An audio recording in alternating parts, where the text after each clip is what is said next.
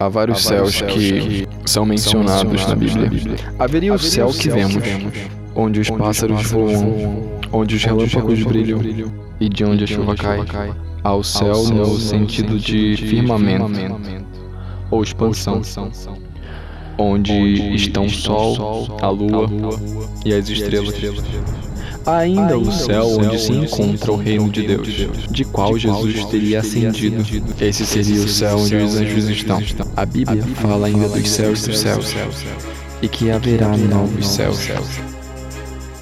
A origem do termo inferno é latino, inferno, que significa as profundezas ou o mundo inferior.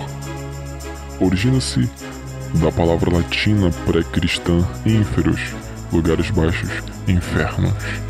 Alguns teólogos observaram que o inferno não poderia ser um lugar desagradável, já que o personagem bíblico que estava em meio ao sofrimento no mundo real desejou esconder-se no inferno para aliviar sua dor.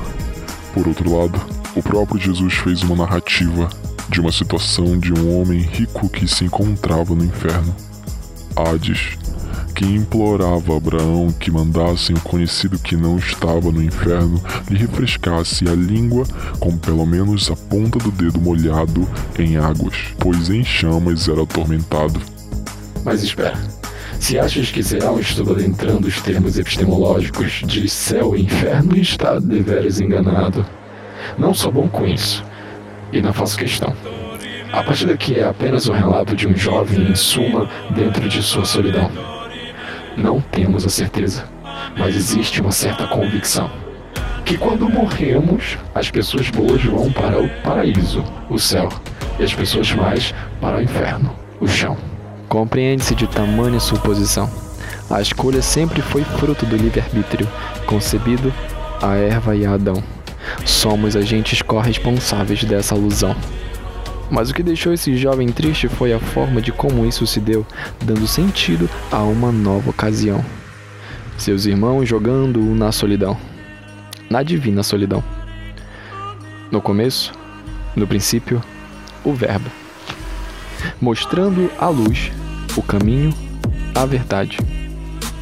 Pois tudo é encontrado, não importa o quão perdido estejas, será achado nossa luz nos permite conhecer as maravilhas do mundo em sua essência. Sim, as dores são consequências de uma vida dura que faria nós pessoas fortes. Se não fosse todo dia as surras diárias, locais e reais. Sabe? Talvez o melhor momento seja quando eu estou dormindo. Me sinto em outro mundo, me sinto bem. Vou chamar de paraíso. Lá onde não há sofrimento, desespero nenhum motivo para se sentir triste. E em meus sonhos me sinto no mundo das ideias, idealizando que bom se fosse assim na Terra. Esse é o único momento, o momento mais feliz do meu dia. Me perdendo na totalidade de toda aquela alegria.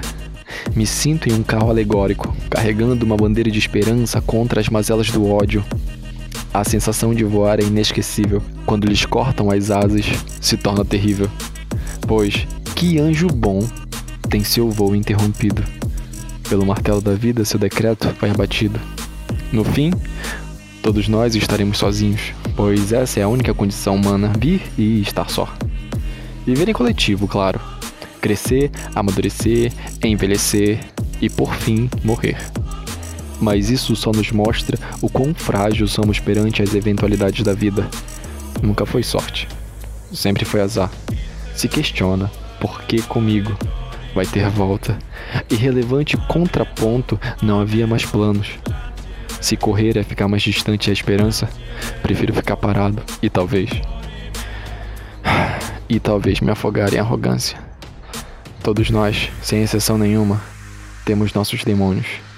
Eles são responsáveis por determinadas decisões, nos acarretando a dor e sofrimento, sem direito à defesa, culpados às acusações.